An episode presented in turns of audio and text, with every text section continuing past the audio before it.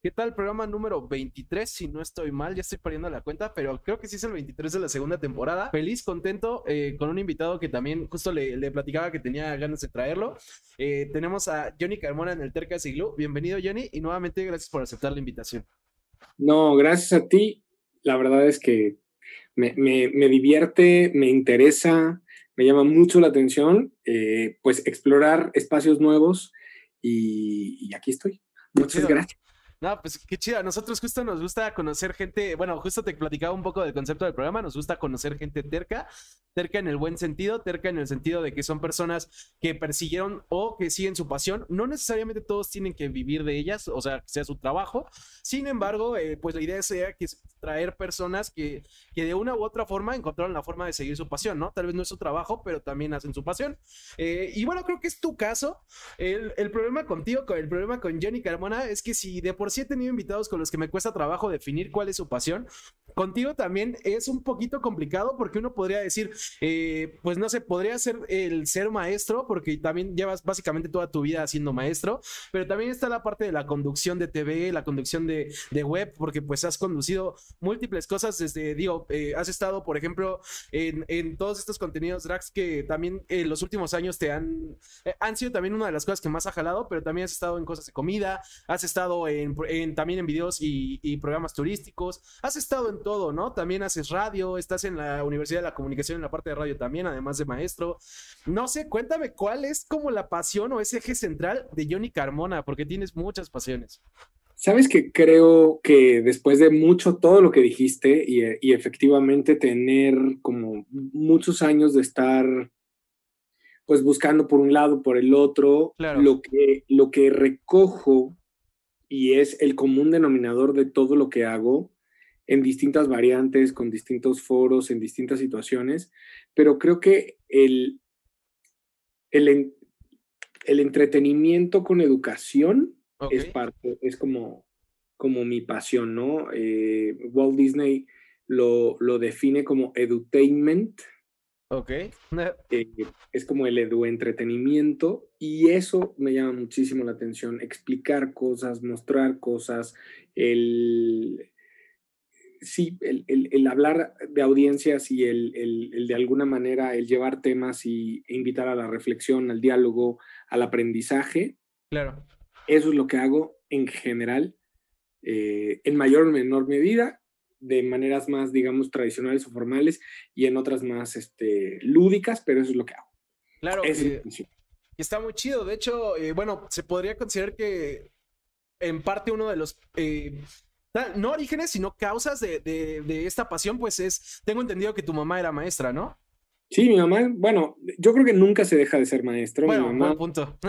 Ah, la verdad es que sí, y creo que tampoco el, el, el el profesor de vocación no es alguien que entra en unos zapatos para trabajar, sino es alguien que vive así.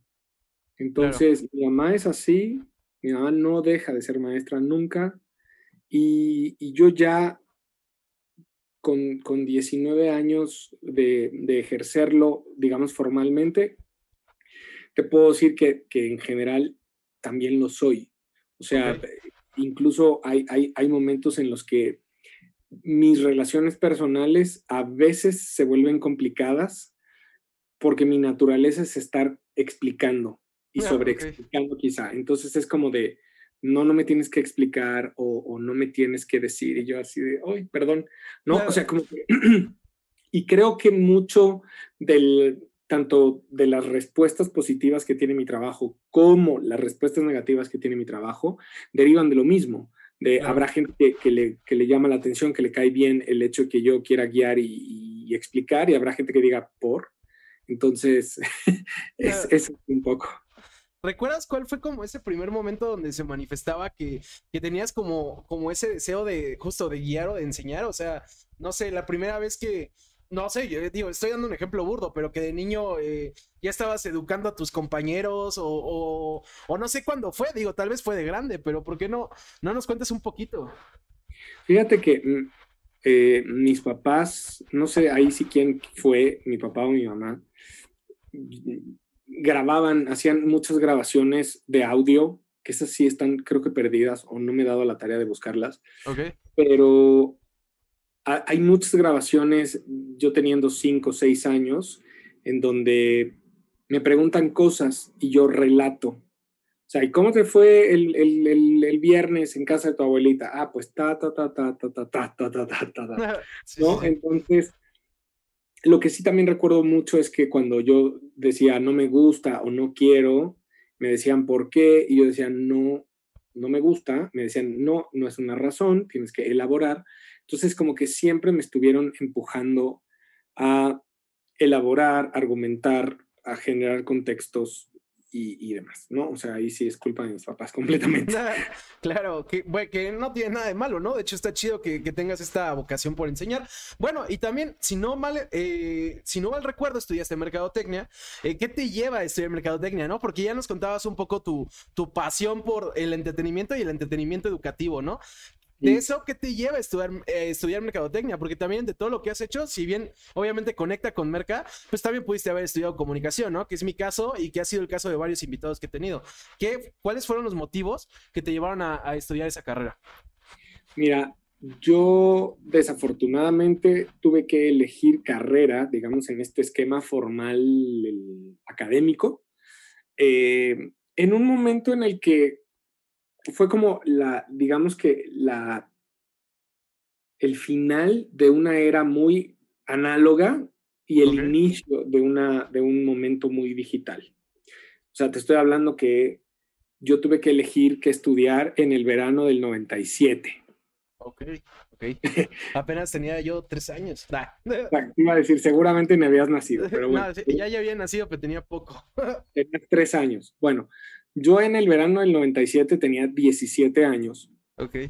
Y, y yo tenía como claro que quería dedicarme a algo de arte o algo, sí, que tuviera que ver con, e, con escenarios o con cosas. Entonces, lo primero que planteé en casa fue, quiero estudiar teatro. Me dijeron no. Okay. Luego dije, quiero estudiar arte, artes plásticas y demás, porque yo de hecho ya en la secundaria había tenido múltiples talleres de artes plásticas de óleo, de papel maché, de muchas cosas, que de hecho todo lo que hice en esa época tenía que ver con Talía, porque vivía muy enamorado y de, de, de, de, todo lo que representaba Talía del 90 al 95 más o menos. Ok. Entonces todo lo que hice en secundaria fue que hay, hay, que hacer papel maché, perfecto, la cruz egipcia del logo de Talía. Eh, hay que hacer un, un óleo, Talía con una guitarra. Eh, hay que hacer proceso de esmerilado en, vidrio. Ah, pues que diga Talía y esmerilado. Así. Todo, todo era de Talía. Soy, ¿Sabes qué pasa? Que también desde siempre soy muy obsesionable con, cosas que me gustan. Entonces, me dan mis épocas y, y es como todo Talía o todo, no sé, por ejemplo, ahorita pues mis uñas son, creo que no se ven, pero dicen WandaVision, mira, aquí tengo. Ah, ok, qué chido.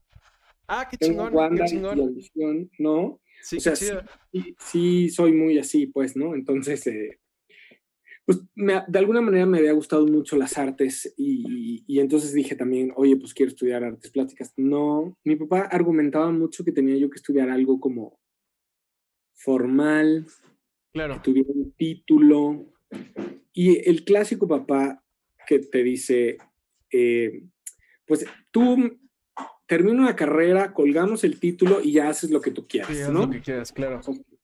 Que fíjate que yo después de todos estos años en las aulas, me, me, ha tocado dar charlas a padres que están tomando decisiones de, de dónde y cómo sus hijos estudien. Y pongo mi caso y digo, o, o digo, mi caso es de alguna manera afortunado porque al final de, todo fui amalgamando y, entrelazando cosas que sí estudié y que hoy funcionan. Pero, pero hay gente que sí estudia derecho y no ejerce y, solo lo hizo para, pues, darle gusto a los papás. Entonces, hablo mucho de, de que realmente lo que importaría es invertir en la pasión de los hijos. Claro. Entonces, si hoy tienes un hijo de 3, 4 años y tú le ves aptitudes para el fútbol, por favor, mañana llévalo a un club y mételo ya. O si ves que tiene esta afinidad por, los instrumentos musicales, ya, ¿no? Porque creo que hay, hay momentos cruciales en los que si, si se da un apoyo real, las, pues, los, grandes creativos, los grandes músicos, los grandes futbolistas surgen así, ¿no? Entonces, después de muchas negativas, eh, yo en ese verano, bueno, yo ya trabajaba en, lo que ahora se llama Costco. en ese momento se llamaba Price Club. Entonces, eh, yo era demostrador, yo tenía mi mandil y estaba yo en mi, mi estación móvil. Y pues igual te daba tacos, vodka, limpiador, pay de queso, o sea, lo que me tocara, ¿no? La verdad es que me ayudó mucho como a también entender que, soy muy, soy muy vendedor, soy muy barbiguía. Eh, entonces, ahí conozco un compañerito que me llevaba dos, tres años más, que ya estaba estudiando en la universidad, y que entonces me empezó a platicar que estudiaba mercadotecnia. Entonces, yo la verdad es que ahí sí te, fallo en, la memoria, en el sentido de no sé si lo que me platicaba realmente me sonaba interesante o me gustaba mucho él. Ah, ok. Pero una de las dos es seguro que sí. Ah. Exacto. Entonces, ya después de, llegar varias veces a casa y decir quiero estudiar esto y que me rechazaban la, la oferta, pues llegué y dije, quiero estudiar mercadotecnia. Y me dijeron, ah, sí, perfecto, vamos, ¿a dónde? Ta, ta, ta, ta, ta. Entonces dije, bueno, al menos ya estuvo, ¿no? Porque me daba mucha angustia, porque así estaba yo construido y así me hicieron, el, el sabático o el, o el dejar pasar el tiempo. Entonces realmente tenía yo que brincar de la preparatoria a la universidad así. Y así fue, entré en septiembre del, 97 a la carrera a estudiar mercadotecnia. Y con los años he aprendido a retomar muchas cosas que estudié y que hoy me funcionan. Ok. ¿Hubo algún momento en la carrera que, que la, o sea, que tuvieras como esa crisis de que estabas estudiando algo que no te apasionara, porque por ejemplo, yo ahorita me acordaba de igual un maestro que tuve de matemáticas, que bueno, de hecho Pepe que anda por ahí en el chat, seguro también lo recuerda porque fue maestro de los dos, este, él, él, decía que estudió química, estudió ingeniería química, que si no mal recuerdo, eh, por, también por obligación y dice que apenas si la aguantó porque pues, sus compañeros le ayudaban con los proyectos porque sabían que no le gustaba. Al final eh, dice que encontró su camino y de hecho justo se volvió maestro, ¿no? Pero sí cuenta que la pasó muy mal en algún momento. Ah, eh, ¿Hubo algún momento durante la carrera que, tú la pasaras mal? Yo la verdad es que te, voy a decir que fueron contadas las, las clases que disfruté. Las clases que tenían que ver con psicología del consumo, con estrategias de comunicación, con esas cosas sí me gustaron. Ok. Eh, incluso me, me, obsesioné con, a mí me tocó este florecimiento, este lanzamiento de la, quizá ya no tan exitosa, pero sí muy exitosa por años, campaña del Palacio de Hierro. O sea, a mí me tocó ver el, el, Soy Totalmente Palacio por primera vez. Y entonces yo todo lo que hacía era tarea, producto, todo estaba inspirado en Soy Totalmente Palacio. Y de hecho hasta hice una campaña con unos amigos. Hicimos como la versión para hombres y grabamos dos comerciales. hicimos arte, caían hojas secas. Entonces esa parte me gustaba mucho. Pero esa parte te estoy hablando que es como 35% de la carrera. En realidad todo lo demás eran derecho mercantil, civil, laboral, lo que tú gustes, estadística las que quieras y finanzas a morir. Entonces, la verdad es que también siempre fui un, un estudiante muy disciplinado. Entonces me enfocaba más en resultados que en realmente disfrutar el proceso. O sea, como de, pues, hay que sacar 10, hay que sacar esto, listo, dale. Que es 2 más 2, bueno, pues ni modo. Y como muy sistemático, y ya. Entonces, sí, no, no disfruté, la verdad. Ok, ok, eh, que digo, es el caso de, mucha gente, ¿no? Incluso de los que se supone que nos gustó la carrera, la verdad es que luego hay momentos que no la pasas chido. Aprovecho para saludar a la gente que ya anda en el chat, a Meller que anda por ahí, que ya le han dado baneando Pepe como de broma. Eh, a mi novia Gaby que decía que ella, igual que tú con Talía, ella estaba obsesionada con Selena. Y a todos los que anden por ahí, eh, si tienen preguntas, ya saben, pueden irlas mandando. Si, eh, si lo creemos pertinente, lo diremos en el momento. Si no, al final habrá una ronda de preguntas si gustan. Y bueno, Jenny, ahorita que me cuentas todo esto, algo que también me quedaba pensando es y que incluso lo hablaba ayer con, con unos amigos, es también cuando tenemos que escoger carrera es un problema, ¿no? A los 18 es, es complicado. O sea, la neta estás tomando como probablemente la primera decisión más importante de tu vida y tienes 18 años. O sea, la neta es que no estás listo, ¿no? Y tú hablabas de, justo como, eh, al menos en tu caso y en el de muchos, incluyéndome, eh, luego viene esta presión, ¿no? De que tienes que estudiar luego, luego, o de que no te dejan cualquier carrera, si bien a veces es bueno, porque eh, últimamente este he estado hablando de que en algún momento yo dije que quería filosofía, mis papás eso no les gustó, pero ya después me di cuenta que no tenía vocación, ¿no? Entonces en ese caso no fue malo. Pero a lo que yo voy es... ¿Qué consideras? O, no sé, ¿tú qué opinas en los casos de las personas que se tardan muchos años en, en, saber qué quieren, ¿no? Porque una cosa es tardarte un año tal vez, pero luego llega un momento que tienes, este, no sé, 24 años y, y todavía no estás estudiando nada y, y la vida te come, o sea, eh, y tal vez, como dices, eh, no, no, su pasión no era el fútbol, no era la música. Eh, ¿Tú qué harías o qué crees que debería hacer esa gente en esos momentos, no? Porque a veces la, la pasión llega tarde y la vida avanza. Sí, mira, yo creo que tendría que ser un proceso ideal desde casi casi que nace la persona. Sí, sí, sí. Uno, una persona debería nacer sin ninguna exigencia de cubrir expectativas de sus padres. O sea, claro. Los papás deberían de estar felices de concebir una vida, de traer a alguien al mundo y ya. Pero, pero, pero inmediatamente cuando se confirma un embarazo, hay, hay muchos esquemas familiares que, que ya están diciendo, claro, iba a heredar esto, iba a hacer esto, y si hay negocio familiar se va a encargar de él, y, se va a casar, y va a venir en Navidad a vernos, y nos va a cuidar cuando seamos mayores. O sea, hay muchísimas cosas que le estás poniendo a, de entrada, un nonato, ¿no? Y después un bebé. Entonces, yo creo que tendríamos que soltar mucho ego, porque es ego, ¿no? Creo que por un lado hay, ciertas corrientes de pensamiento que habla que las personas que no tenemos hijos somos muy egoístas, pero también creo que el, construir toda una vida y una exigencia y, encima no preguntarle y no tomarle en cuenta, también me parece quizá muy egoísta, ¿no? Entonces, creo yo que hay que celebrar el milagro de la vida y ya, y tener mucha paciencia y observación, ¿no? Creo que eh, los niños son unas esponjas maravillosas y van absorbiendo y van entendiendo y se van fascinando con colores, con texturas, con formas. Y, yo creo que lo que realmente los padres tendrían que hacer y los maestros también es ir descubriendo eso, ¿no? Eh, el, el, ir descubriendo cómo cómo se van desarrollando, pero, pero siempre hay estigmas, prejuicios, ¿no? En, algún punto, eh, por ejemplo, yo estuve involucrado en un negocio familiar de un restaurante. Sí. Y parte del equipo, eh, una, chica que trabajaba con, nosotros, eh, tenía un hijo de 14 años y que estaba dando como muchos problemas en el trabajo, en, en la escuela. Entonces ella dijo, bueno, hoy no va a ir a la escuela, me lo traje para acá.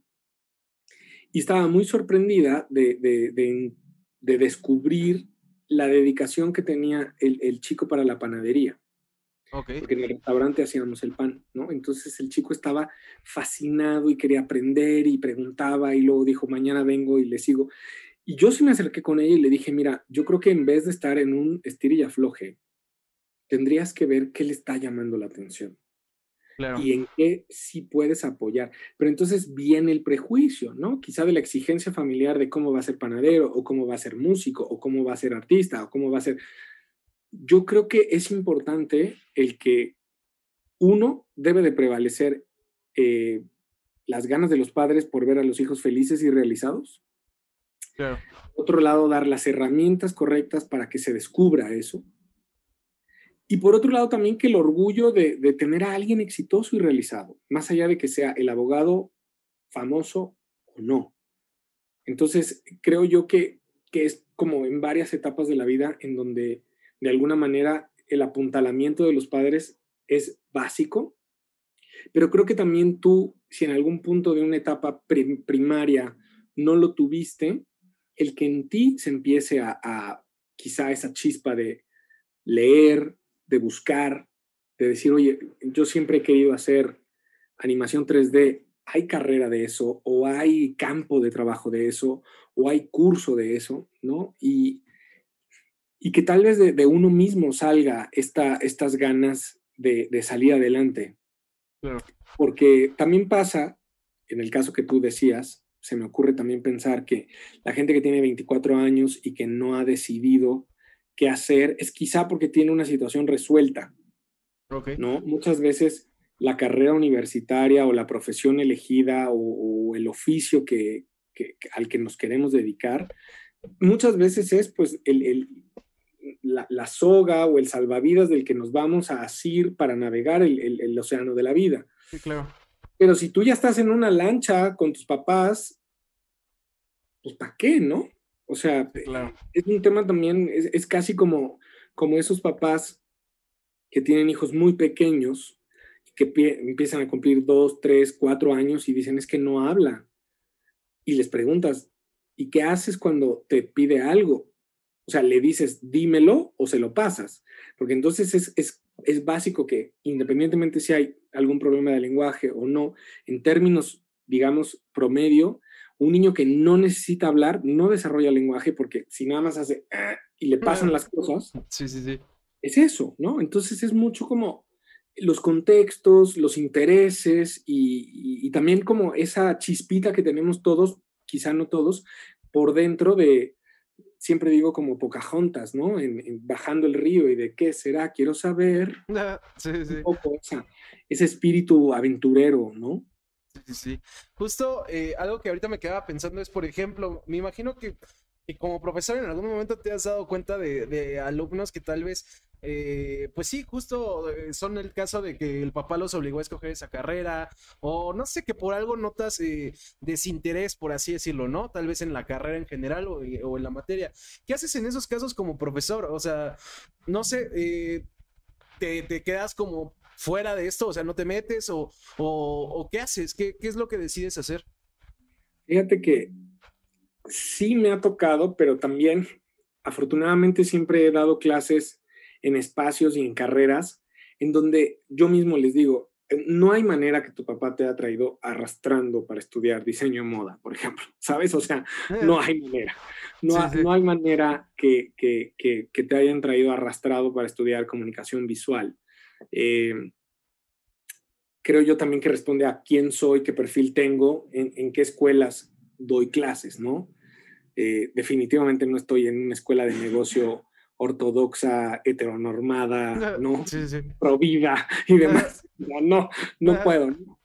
Pero, pero me he dado cuenta que aún en estos espacios como tan libres, en el sentido estricto de yo quiero pensar que, que hubo una libre elección eh, para, para, esa carrera, he visto desinterés.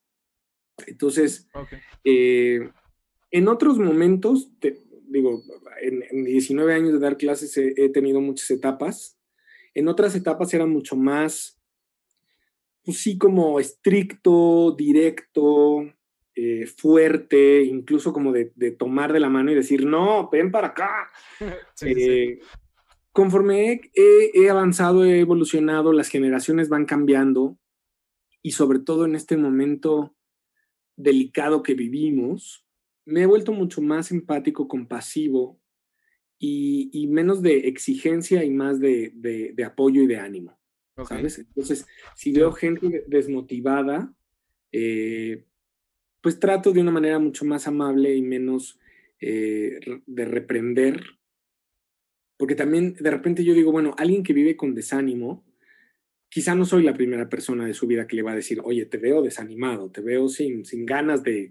Claro. O sea, seguramente en casa está la cosa tremenda. Entonces quizá no me sumo a, ese, a esa lluvia de, exigencia de una manera más estricta y más bien como de un lado mucho más empático de entiendo que quizá no estás encontrando la, la motivación o la, la, chispa que te anime a avanzar, entonces veamos qué sucede, ¿no?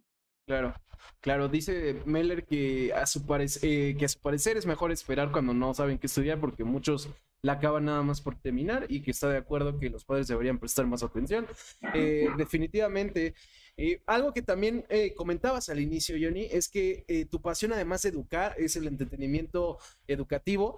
Y justo lo hablábamos, ¿no? Eh, has tenido más eh, trabajos eh, de conducción de TV y de web en distintos programas, en distintos contenidos, lo, lo decía, ¿no? Desde cosas de cocina hasta tuviste también tu programa en, ahí se me fue la estación de radio de, de Ciudad de México, la de Capital, ¿cómo era? Mm. Capital... Capital 21. Ah, claro, Capital 21, perdón. Eh, justo también, este, pues está eh, todo el contenido que hacías en, en la, en el, ahí se, la Dragademia, ¿se me fue el nombre? ¿Sí está bien dicho? No, la más draga. Ah, qué tonto, perdón, perdón. No, tranqui, es, es, una academia de drags. sí. Básicamente, pero como que se me va el nombre. Estuviste también en una consultora de artistas. Cuéntame, porque hablábamos de cómo fue tu proceso de estudiar la carrera. Eh, ¿Cómo es el proceso una vez que sales? Si bien estuvo siempre esta parte educativa, eh, ¿cómo fue la otra parte, no? La de la conducción, la del entretenimiento, que también pues ha formado la eh, parte de tu carrera a lo largo de todos estos años. Mira, yo la verdad es que tengo recuerdos de siempre querer estar frente a cuadro y, y hacer cosas. ¿Nunca te pusiste nervioso? Eh, fíjate que no como tal. o sea, se va a oír muy ¿cómo decir? Sí se va a oír muy ególatra. Disfruto mucho la atención, entonces eh, no, no me pongo nervioso, más bien lo disfruto. Hay nervios siempre de, hacer las cosas correctas, de decir las cosas puntuales y, más ahora que estamos en una en un momento en donde la lupa es mucho más grande de la precisión con la que nos expresamos, pero, pero siempre ha sido así. Eh, por ahí en, mi canal en YouTube, que tiene mucho polvo, pero ahí está. Ah. Eh, rescaté un par de cosas de, niñez y hay un, video casero. Yo tengo un primo, bueno, tengo varios primos, pero tengo un primo que es muy, este, eh, siempre fue muy movido y es como muy fuera del sistema. Sí, claro. Me, lleva nueve años. Sí, me lleva nueve años. Entonces, en los 80, finales de los 80, su papá y mi papá, entre los dos, compraron un, espacio en, Villa del Carbón. Entonces, pues nos íbamos los fines de semana, pues, a hacer cosas de, familias en el campo, de fin de semana. O sea, eh, cortábamos leña, hacíamos una, bueno, hacían, hacían una, casita en el árbol, le gustaba mucho el tiro al blanco, eh, fogata, caminata, todas esas cosas, ¿no? Acampar en, pues ya sea en, tiendas de campaña y mi, tío sí construyó una casa, entonces eventualmente nos quedábamos en la casa. Entonces, en todas esas idas, pues ya por ahí del 89, 88, 89, ya mi familia tenía una handicam, ¿no? Entonces, de estas grandotas. Sí, sí. Entonces, mi, primo, que en ese momento yo creo que tendría pues ya como 17, 18 años, pues era muy como cineasta. Entonces, me ponía a mí y a otros dos primos a hacer cosas. Y entonces, filmamos una aventura que era como el hombre invisible. como había muchos parajes, había de estas como, como no quiero decir dunas porque se va a oír muy así, pero pues sí había como esta terracería roja. Sí, sí. Y entonces te aventabas y rodabas y demás, y había mucho, mucho espacio muy interesante. Entonces grabamos un eh, La venganza del hombre invisible. Y entre cortes había comerciales que también hacíamos nosotros. Y luego hicimos un noticiero, ¿no? Entonces, eh, pues con nueve años yo dando la nota y haciendo cosas y demás. Entonces, Sí, sí. te digo, recuerdo que siempre me llamó mucho la atención.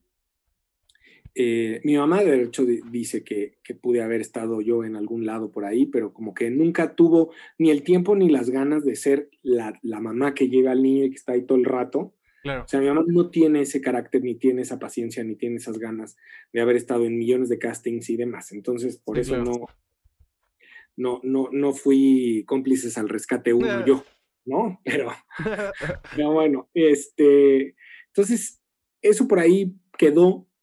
Después cuando descubro YouTube en 2006, 2007, pues de repente dije, mira, porque antes de eso yo ya había ido a como a tres castings de estos masivos que hizo en algún momento MTV, Entonces iba yo o me quedaba y demás, pero bueno, entonces de repente dije, mira, ya estamos en esta época en la que ya te puedes grabar y ya puedes hacer lo que tú quieras. Sí, claro. Entonces me empecé a grabar en 2007 y en mi, en mi cabeza, uno, era como ir practicando y dos, tener pues carnita para que si un día alguien llega y te dice, oye, ¿qué has hecho? Pues aquí están todos mis videos, ¿no? Claro, sí, sí. Pero también al mismo tiempo yo ya estaba entrando a trabajar a la Universidad de la Comunicación, en donde desde ese momento hasta la fecha hay múltiples espacios para hacer cosas. Entonces siempre la escuela también se ha convertido en, un, campo fértil de, exploración y de, trabajo. Yo entré a UC Radio, que sigue vigente desde 2006. Pues, la radio en vivo te, te suelta mucho la lengua, te suelta mucho todo.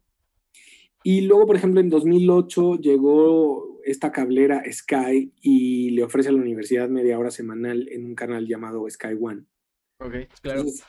hacíamos un programa que ya salía en cable, quizá lo veían dos personas, pero nosotros lo producíamos, ¿no? Entonces, eso me ayudó mucho a, ir dando forma y, a ir soltándome, porque creo que conducir, como muchas otras cosas en la vida, es como un músculo. hay, que, hay que practicar. Entonces, eh, pues así se han ido dando las cosas, ¿no? Y bueno, ahorita ya te preguntaba si alguna vez te pusiste nervioso frente a cámara, ¿no? Y me contabas que no. Eh, también otra duda que yo tenía es, eh, cuando empezaste a dar clases, sobre todo tu primer clase, te ponías nervioso porque también me acuerdo, empezaste a dar clases, digo, más allá de todo este tema que justo comentábamos, ¿no? De que un educador no solo educa dentro de las clases, pero bueno, cuando empezaste a dar clases empezaste muy joven, si no mal eh, leía y no, no, mal recuerdo, fue como a los 22 años, si, si estoy bien. Entonces, pues sí, estabas muy joven y, yo me acuerdo incluso como, como alumno de universidad, aunque muchas veces los profesores más jóvenes terminaban siendo con los que más te gustaba su clase, pues como que al principio sí te quedabas así de cómo me viene a dar clases alguien que me saca dos años, ¿no? Eh, ¿Te pusiste nervioso la primera vez que diste clases? Mira, a mí hubo dos cosas que en los primeros, pensemos, cinco años de dar clases, me daban mucho estrés. Okay. Uno, sí, esta parte de la edad. Claro. Porque además en las escuelas en las que empecé, eran escuelas cuyo formato eh, era como muy amplio el rango de edades, ¿no? Yo, yo llegué a dar clases sabatinas sobre creatividad y comunicación a grupos de 60 personas, en donde, sobre todo Sabatino, pues es gente que ya está trabajando y que de alguna manera está sacando la carrera por, por convicción o por trámite o por exigencia laboral. claro. Pues yo tenía alumnos que, que, tenían 30, 40 años, ¿no? Y yo de 22, ¿sabes? Entonces sí era, me ponía muy nerviosa esa parte siempre traté de jugar con mi edad. Eh, la verdad es que sí decía más o no decía, ¿no? Y por otro lado, muy al principio también me, daba estrés un poco como que, el ser gay de alguna manera fuera como una desventaja en el aula o, que no representara como, como el respeto y demás. Porque al final, digo, hoy, hoy podemos pensar muchas cosas, pero hoy es 2021 pero pensemos en 2002, 2003, ¿no? Entonces, eh, parece mucho, pero a la vez no, pero también hemos avanzado muchísimo en, muchas cosas, ¿no? Entonces, en ambos rubros, conforme estuve pues más tiempo en las aulas y demás, pues me fui sintiendo más cómodo y, y ya dejó de ser un tema. Claro. Y bueno, también justo que te comentaba, ¿no? El programa es un poco perseguir las pasiones y algo que siempre le pregunto a los invitados es, eh, pues, ya que esto busca invitar a la gente que persiga la suya, pues también no mentirles y decirles que, todo va a estar chido, ¿no? O que todo va a ser feliz. Entonces, por lo mismo, siempre les pregunto también, ¿tuviste, eh, me imagino que sí, pero tuviste momentos difíciles eh, a la hora de perseguir estas pasiones, a la hora de perseguir tanto la pasión del entretenimiento, de la conducción, como la pasión de la educación? Eh, ¿Tuviste momentos difíciles o todo el tiempo fue, entre comillas, fácil?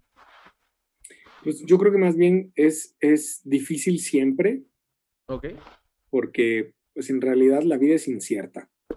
Y, y yo creo que nadie tiene comprada la vida, obviamente, pero tampoco nadie tiene comprado ni los contratos de trabajo, ni los proyectos en general, ¿no? Yo creo que tanto dar clases como, como, como ser conductor a lo largo de lo que yo llevo haciéndolo, he aprendido que, que nada es para siempre, que hay proyectos en los que tú te sientes muy cómodo y muy afianzado y de un día para otro es como, pues ya no hay dinero para hacer el proyecto o ya no va a pasar este proyecto o muchas gracias, cuídate mucho. Entonces, eh, he tratado de, ahorrar un poco o, de ir ahí sorteando, eh, porque pues al final también la pasión tiene que estar como de alguna manera de la mano o tener cierta comunión con la economía. ¿no? Porque digo, no vamos a ser tontos, o sea, hay que pagar las cuentas y la renta. Claro. Entonces, eh, me considero muy afortunado de, de, hacer muchas cosas que me apasionan. En general, eh, todas me gustan, hay unas más que otras. Y hay rubros quizá también del, del trabajo que dices, ah, pero bueno, ahí vamos. ¿no? Sí, sí. Eh, entonces, yo creo que es importante el ser honesto con uno mismo, el decir, ¿qué me, qué me apasiona realmente? ¿no? O sea, ¿qué estoy buscando? Me apasiona el contacto con las personas, el apoyar a las personas. Ok, entonces hay muchas cosas en las que tú puedes tener contacto con personas y apoyarlas o servirlas, ¿no? Entonces, eh, a mí también, por ejemplo, el servicio a las personas me gusta mucho, entonces creo que también desde la educación estoy prestando un servicio. Mi mamá dice que lo único que a lo que venimos a la vida es hacer eh, útiles, ¿no? Entonces, eh, pues por ese lado me siento bastante útil, ¿no? Entonces, claro.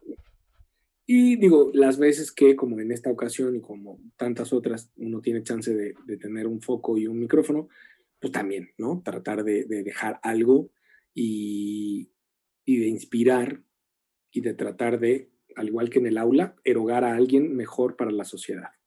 Claro, que pues, me parece una mentalidad muy chida. Em, ¿Cuál fue el un momento en el que hayas pensado en rendirte con alguna de tus pasiones. En algún momento, eh, no sé, la estabas pasando mal o tuviste un mal día o como decías, se te cayó un proyecto y pensaste en rendirte, porque muchos invitados que he tenido, pues sí han tenido como esos momentos, ¿no? No, no sé si es tu caso. Quizá no de rendirme, más bien me da mucho luego síndrome del impostor. Ok. O sea, de no sé todo lo que tendría que saber, o no he hecho todo lo que debería de hacer. Ok. O me evado mucho, o pierdo mucho el tiempo. O sea, esas cosas son constantes en mi vida. Y luego, como soy bueno para improvisar y para trabajar sobre presión, entonces si tenía yo que jugar una cosa y perdí semana y media en ello, en 20 minutos la termino y me sale chingón y ya, ¿no? Pero es un poco como lo que tendría yo que estar cambiando más bien. Entonces, no es que me haya sentido que por aquí no va o por acá sí, sino más bien es una lucha constante sobre los vicios personales que tengo. Claro, que, que creo que también ese vicio, entre comillas, es este mucho de como este tipo de áreas, ¿no? Tanto de mercadotecnia como de comunicación. Creo que, que la mayoría que hemos estado por esas carreras eh, tendemos a hacer eso o tendíamos a hacer eso. Eh, pero digo, obviamente habrá sus excepciones, pero creo que sí. Al menos en mi experiencia más o menos es así. Eh, ¿Cuáles han sido como los momentos más satisfactorios que has tenido de perseguir esta pasión? O sea, ¿cuáles han sido esos momentos en los que, no sé, yo siempre digo que son como esos momentos que te recuerdan que vas por buen camino o que, o por qué estás haciendo lo que te gusta, ¿no? Porque yo igual puedo estar en chinga y no sé, tal vez a veces eh, ya no tienes motivación como para hacer el programa porque vienes cansado y de repente tienes un programa que te la pasaste muy bien, en el que aprendiste y dices, bueno, ya me acordé por qué estoy haciendo esto, ¿no? Eh, ¿Cuáles han sido esos momentos que has tenido que fueron tan satisfactorios que, que pues dices, bueno, estoy haciendo lo que me, lo que me encanta? Fíjate que, eh, digo, a lo largo de 19 años eh, he tenido múltiples, no muchas, muchas, pero sí, eh, retroalimentación de alumnos que egresan, que van por la vida y que te los topas de regreso y, tienen un, un, recuerdo lindo de ti, de tu clase, de algo que les dijiste o de algún ejercicio que les pusiste que les cambió el esquema. Eso para mí me, me sigue motivando mucho a, a seguir dando clases, por un lado. Y por el otro, creo que también la retroalimentación de las audiencias, eh, momentos, eh, no sé, eh, cuando estuve en Capital 21, un público al que yo no estaba acostumbrado empezó a ver lo que yo hacía, porque en general yo estaba acostumbrado como a una comunidad LGBT y listo. Claro. pero entonces en Capital 21 hubo una comunidad no LGBT, eh, quizá de, de, mediana edad, de adultos mayores que empezaron a, a conocer, pues, y, y, recuerdo perfectamente una, una señora eh, afuera de un Walmart, iba yo a entrar en Walmart de nativitas, y una señora que me paró y me dijo, qué fantástico verte todas las mañanas, eh, no me la he pasado bien, estoy saliendo del cáncer. Y tuvimos un momento bien padre.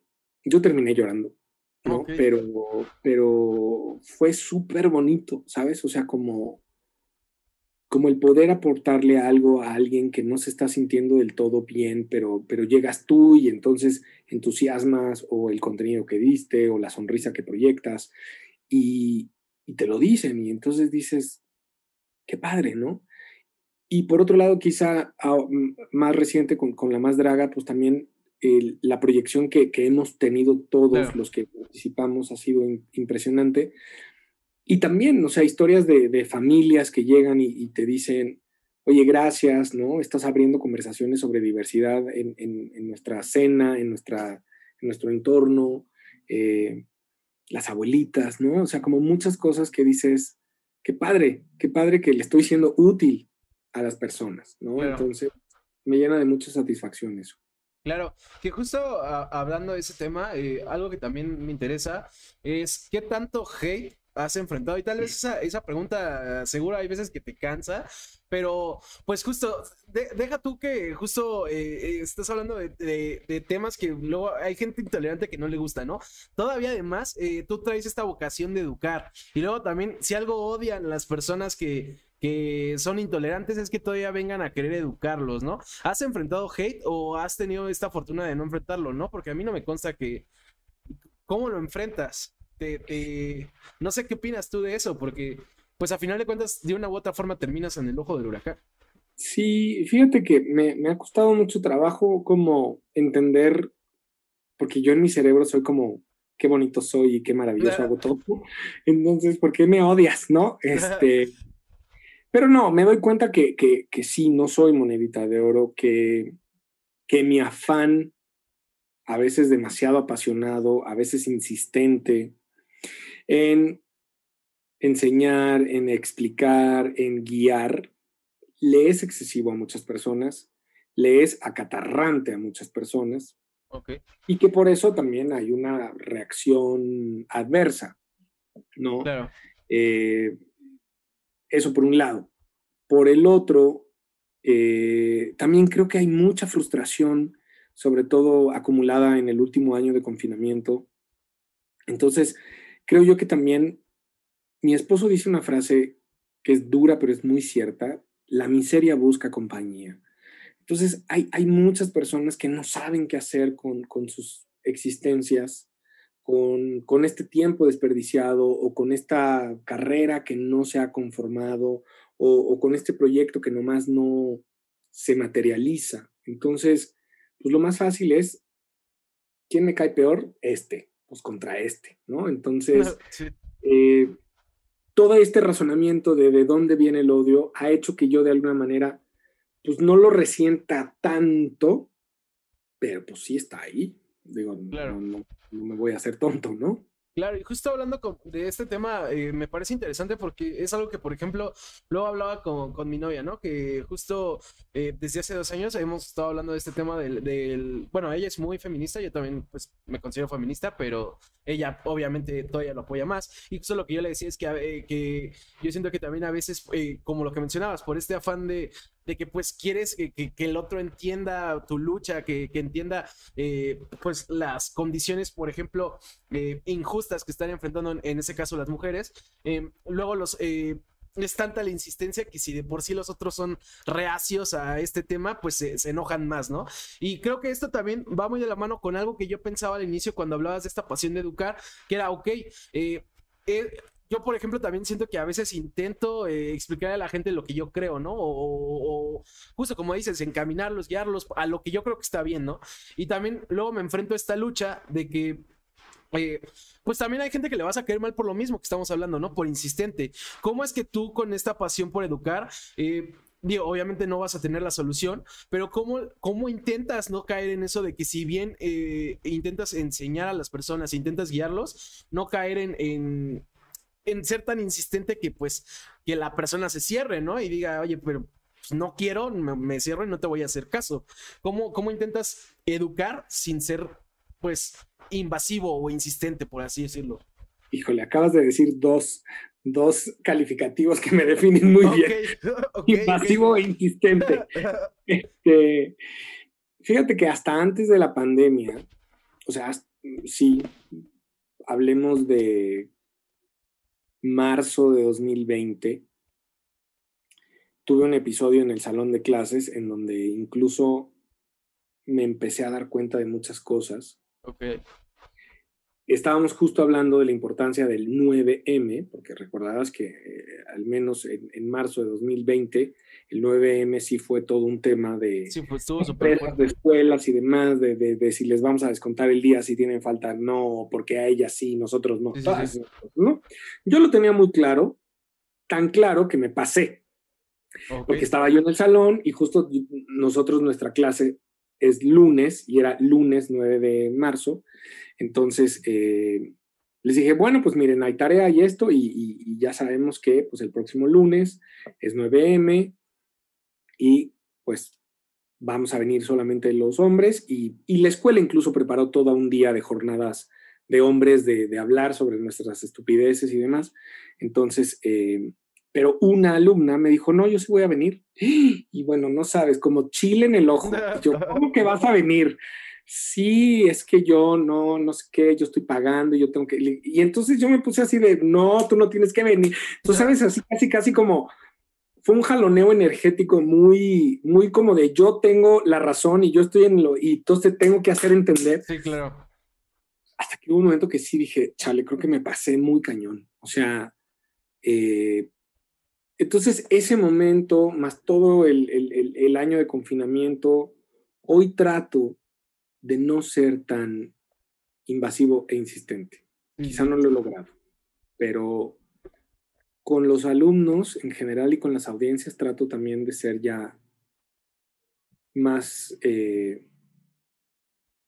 pues si veo cosas que no están correctas, trato de no escandalizarme de ellas, ¿sabes? Porque antes era como me detona muy, muy, muy fácil el, el, no sé, Twitter, por ejemplo, ¿no? O sea, antes era como, o sea, cuando yo veía a alguien que decía, ah, es que yo conocí a Madonna ayer, es como, ¿cómo es posible? No manches, o sea, no, no, no puede ser que, o sea, cosas así que yo digo, Y así me he ganado muchas este, enemistades, porque pues no se anda ahí metiendo, tratando de ser el profesor del mundo, y pues no, no es el caso, ¿no? Entonces, eh, pues es un poco aprender a modularse. Claro, claro que justo es lo, es lo que lo, eh, hablamos nosotros, que pues eh, si quieres educar, si quieres que la gente eh, entienda, pues tienes que ir respetando también que aún creyendo que están mal lo que creen, salvo que caigan en algo que evidentemente es este, pues ya sea ilegal o violento, pero pues, o sea, tienes que ir respetando, dialogando y, pues esperar que algún día entiendan ellos o tú lo que el otro intenta pues transmitir, ¿no? Eh, antes de pasar a la ronda de preguntas, que digo, hay una que, mandado, que mandaron en el chat que la tengo aquí bien clavada. Eh, te voy a hacer dos preguntas que tengo que hacer cada programa del Tercas o que estoy intentando hacer cada programa del Tercas. La primera es, Johnny, después de todo lo que hemos platicado y obviamente de toda tu vida, ¿te consideras una persona terca? Sí, sí, necio también soy. Uf. Ok, ok, que digo, del tema de necio hay una frase que digo mucho aquí, pero ahorita la digo. Eh, ¿Qué tanto consideras que te ha ayudado o qué tanto te ha afectado el ser terco? Es que mira, cuando eres terco, pero en plan persistente, ya sabes, constante, ¿no? Está padre. Claro. Pero cuando eres terco, de aferrado, necio, obsesivo, pues quizá no está tan padre. Claro. ¿no? Entonces, pues estoy un poco dividido. Claro que justo eh, respecto a esta respuesta que das y a la palabra necio que usabas, algo que he dicho últimamente es, aquí en el Tercas lo que pensamos es ser terco, pero no seas necio, ¿no? Porque yo considero que ser terco para tu pasión eh, es indispensable porque la neta creo que la vida es muy complicada y a veces la neta eh, cuesta trabajo perseguir la pasión, ¿no? Pero si caes en necedades, yo creo que ese es el sentido negativo que muchas veces le da a la gente a la terquedad. Obviamente no me estoy basando en lo que dice la Real Academia de la lengua sobre estas dos palabras, pero es más o menos lo que creemos en el Tercast. Y bueno, ahora sí te voy a leer algo que preguntaban, que digo antes, eh, Meller justo decía que está bien mensurar siempre y cuando se, siempre y cuando algo sea muy excesivo, pero he notado eso con otros profesores, pero solo con ciertos alumnos, ¿ok? Eh, preguntaban, eh, y este es un tema que no, no habíamos tocado, pero que también hay que platicar con Johnny Carmona cuando puedes, que nos preguntaban primero que nada, ¿cuál es tu película favorita de Disney? Porque eres un ah, fanático de Disney, para quien no lo sepa. Es que hay, varias aproximaciones, entonces en el rubro específico de película, eh, disfruto mucho La Bella Durmiente, porque es una obra de arte así, o sea, puedes ver las pinceladas de los fondos hechos a mano y me parece brutal. Entonces me puedo estar babeando viendo La Bella Durmiente millones de veces. Además me sé los diálogos de memoria. Entonces, eh, Qué cagado. Eh, algo que yo, eh, respecto al tema de Disney, en lo que cualquier persona quiera mandar su pregunta, algo relacionado con el tema de Disney que yo pensaba durante la entrevista es, ¿qué opinas como una persona que tiene este fin de educar y que justo, pues incluso a veces ha, habido gente que no le ha gustado que pues tú no temes decir las cosas cuando crees que algo está mal? ¿Qué opinas de no sé, hay también movimientos que critican lo primero que sea Disney, ¿no? Porque estaban tal vez en mi opinión, de ciertas personas temas misóginos eh, o temas de machismo o temas incluso de intolerancia. Eh, no sé, ¿tú qué opinas siendo un fanático de Disney de, estas, eh, de estos pensamientos, de estas ideologías? Mira, yo creo que Disney, como cualquier otra generadora de contenido y de entretenimiento, pues ha respondido al momento que ha vivido, ¿no? O sea, cada uno de los momentos de, la historia de, las producciones de Walt Disney, pues responden al momento en el que estuvieron hechas. En lo que se pensaba que era correcto en ese momento, en lo que existía, ¿no? Entonces creo yo que lo que hay que hacer hoy, más que nunca, es darle el contexto correcto a las cosas, dejar de descontextualizar, ¿no? Porque entonces, si tú agarras y sacas a Blancanieves del 37 y la tratas de meter bajo la óptica de hoy, pues claro que te van a brotar un chorro de cosas complicadas, ¿sabes? O sea, porque incluso el conocimiento que tenemos hoy no, no se tenía en 1937, ¿sabes? Entonces, eh, lo que hay que hacer es explicar. Y, y, creo que en algún punto Disney ha, sabido escuchar, ha sabido entender eh, los, los, términos, eh, las épocas, los roles. Eh, el otro día en, en, Twitter puse algo sobre el amor romántico. Ah, puse como rompamos el mito del amor romántico y así uno, ¿no? Pues dile a Disney, pues ya lo hizo. O sea, a mí, por ejemplo, me parece una pareja muy, muy contemporánea, muy interesante, Ana y Christoph. Claro. Desde, o sea, todo desde Frozen 1, los cortos, más Frozen 2. Creo que toda la dinámica que tienen ellos es súper interesante. Claro. O el hecho de que Frozen acabara con el, con, que le quitara el hechizo con el beso de, la hermana, ¿no? En vez de... Claro, también. Claro, sí, sí, sí. O sea, hay muchas cosas de, de, esa, de ese proyecto desde el 2013 hasta hoy que ha cambiado mucho los, los esquemas antiguos. Entonces, ¿Qué digo hoy con Disney? Bueno, Disney lo está haciendo hoy, pian pianito. ¿Qué pasó? Pues lo hizo antes porque no, ni siquiera teníamos noción de eso. Claro. Entonces, ¿qué hay que hacer? Explicar. Y si le vas a poner a un niño una película de el 63, pues le explicas. Es que el problema también es que creemos que todo se debe de consumir así y ya. Entonces, cualquier cosa que tú le explicas, como le estás explicando a, un niño de el fuego te va a quemar, aunque tú veas la película que el fuego cobra vida y qué, qué bonito es el fuego, no.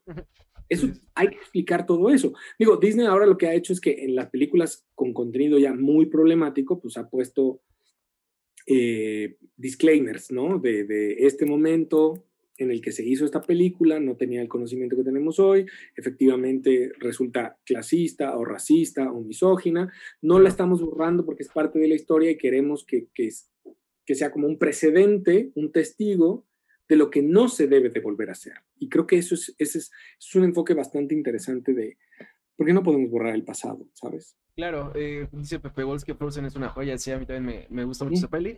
Eh, relacionado con este tema, ahorita yo estaba pensando en el, pues también otro tema polémico, que es el de, por ejemplo, la cancelación de, de Pepe Le en, eh, ahora con Warner que supuestamente ya no lo van a sacar porque eh, pues eh, pues sí acosaba o sea la realidad es que se acosaba o sea eso para mí también es un hecho. Y hay mucha gente que le molestó no a mí particularmente la neta me da igual o sea no me molesta creo que de hecho es entendible pero bajo esta bajo esta opinión que das del tema de pues justo que, que el pasado hay que entenderlo con su contexto no también Pepe le puso y que es la, la queja de muchos en su momento pues la gente pues o sea, no era el mismo, pensamiento, ¿no? No se daban cuenta que era acoso o incluso entendían, pues que estaba mal porque generalmente se lo madreaban como a Johnny Bravo. Eh, ¿Tú qué opinas de esto bajo, bajo este concepto de, de, entender las cosas con el contexto? ¿Crees que fueron muy lejos eh, quitando este personaje o, crees que también está bien o no sé, ¿qué opinas tú con, este tipo de, de, cambios que está habiendo en la comunicación de, pues, de las caricaturas, de las series, de las películas, etcétera? Yo creo que hay que tener en cuenta cuáles son los objetivos primarios de los personajes y los contenidos, ¿no? Si, Pepe Lepú era un personaje que se creó simplemente para perseguir a una zorrillita y acosarla, y en el momento en el que se concibe estaba normalizado el acoso y era como pues, normal de todos los días y se entendía como interés excesivo o como, no sé, como, como alguien que estaba ahí fijo eh, o admiración obsesiva, pues en ese momento funcionó. Si hoy, sabiendo lo que sabemos, no se le puede dar un giro al personaje para darle otro objetivo, otra razón de ser, entonces quizás sí los personajes tendrían que como, como en Frozen, let it go, ¿no? así. Eh, ahora, lo que pasa también es que está de moda cancelar.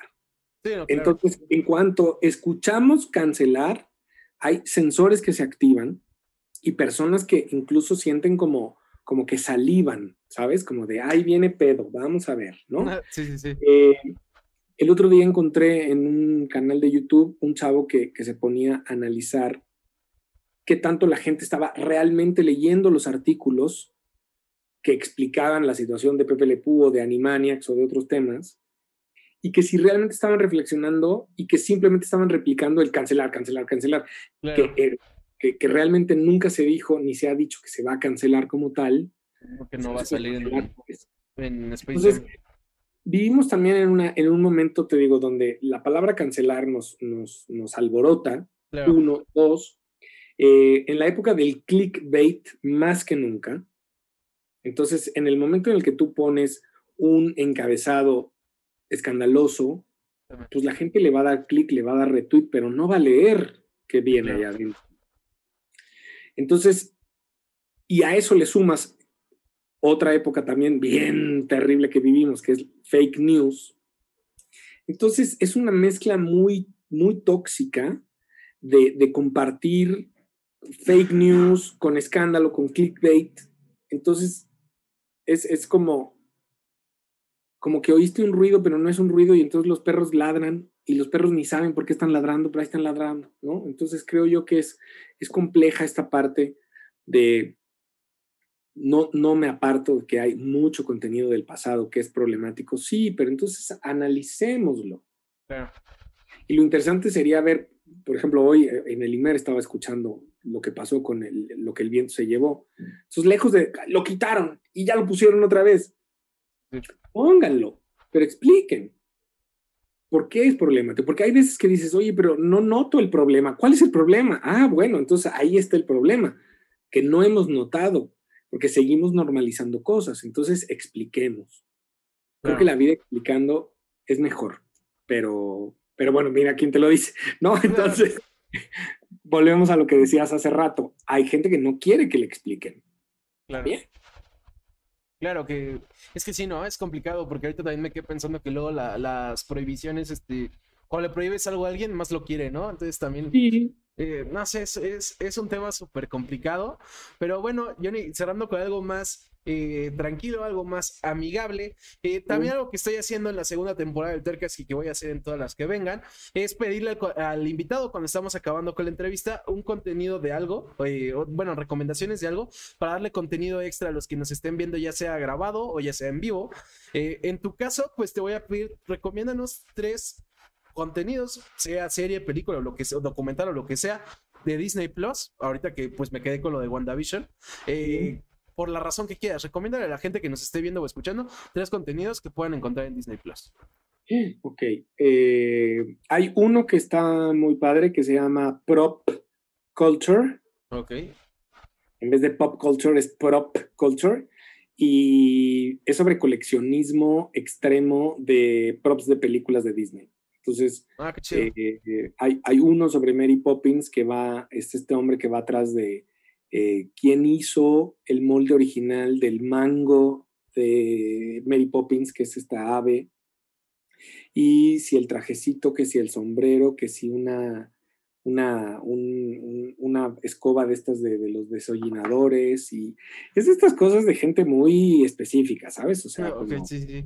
Hay otro capítulo de Tron donde igual los trajes, cómo los hicieron, cómo para hacer estos reflejos y, estos contrastes entre el croma y todo lo que había de la tecnología existente en el 85, me parece que es Tron. Entonces, ese me, parece increíble.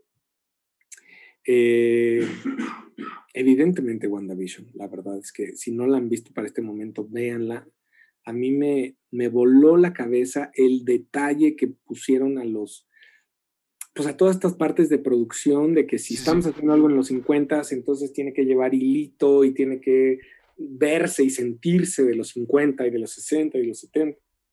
Todo eso me pareció brutal, que creo yo que es lo que le está faltando a, a Falcon en Winter Soldier, porque ah. pues es como, ah, a mí sí me está gustando, pero, pero está bien. O sea, creo que Falcon and Winter Soldier trae el tema de, del racismo y de la posguerra y todo. Y, y, justo ya se pierde ese tema de producción, pero creo que el tema de historia está va, va muy bien, ¿eh?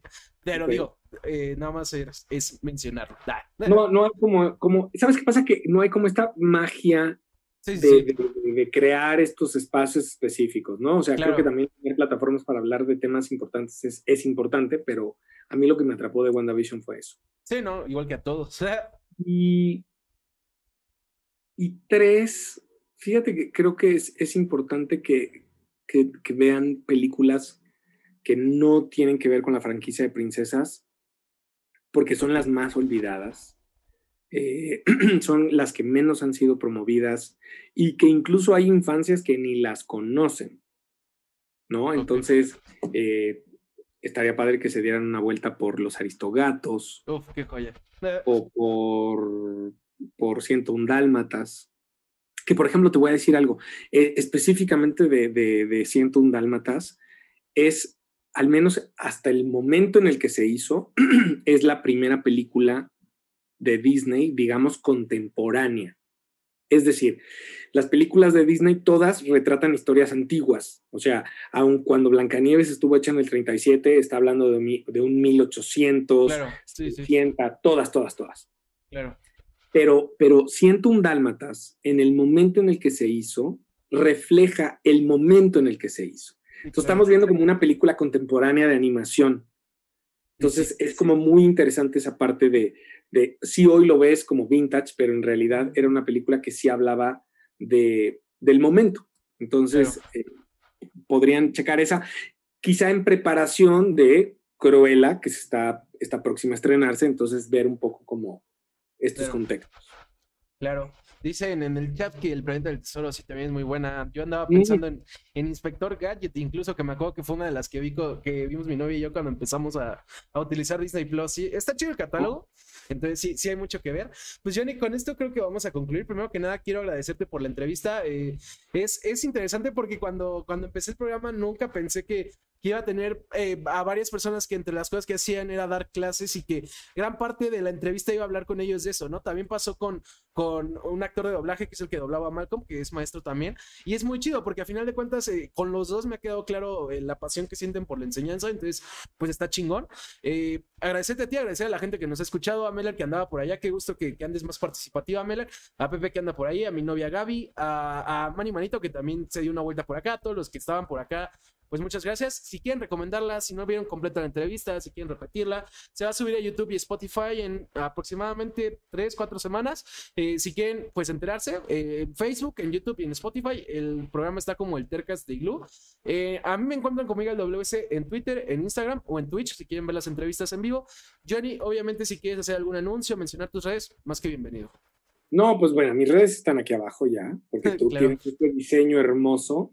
Sí, sí, sí. aquí está todo esto ya.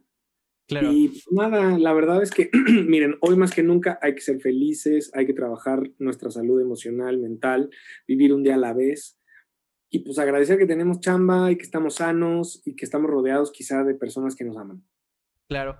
Y bueno, pues eh, igual les voy anunciando lo que se viene. No sé si mañana, porque se supone que los miércoles streamamos Pepe y yo y hacemos otro eh, podcast eh, platicando de otros temas. espero que ahora sí lo hagamos porque no lo hemos hecho las últimas semanas. Y el sábado va a estar André Musich, un skater y actor en el programa. Ha estado en varios contenidos como El Señor de los Cielos, como, como dice el dicho, entre otros más. yo ya lo había entrevistado en un proyecto anterior, pero en ese entonces solo era skater. Me interesa mucho saber cómo es que llegó a la actuación y cómo se desarrolló toda esta otra parte. Pero se va a poner bueno, sigan al pendiente. Y bueno, los voy a dejar con It's Spoiler Time, que eh, ya como varios sabrán, tuvimos a Ranafon, que el director de este medio aquí. Y bueno, ya están haciendo varios programas en su canal de Twitch, entonces los dejo con ellos. Eh, y dice Pepe que altos tatuajes, by the way. Nos faltaron muchos temas, Johnny. Nos faltaron tatuajes, nos faltó incluso el tema de mujeres creativas, que justo andaba viendo uno hace rato. Eh, nos faltó mucho, seguro podemos armar una segunda parte si te interesa. Por favor. Pues, claro que sí. Perfecto, pues lo dejamos ahí para próximamente. Y bueno, los dejo con este spoiler time. Bye.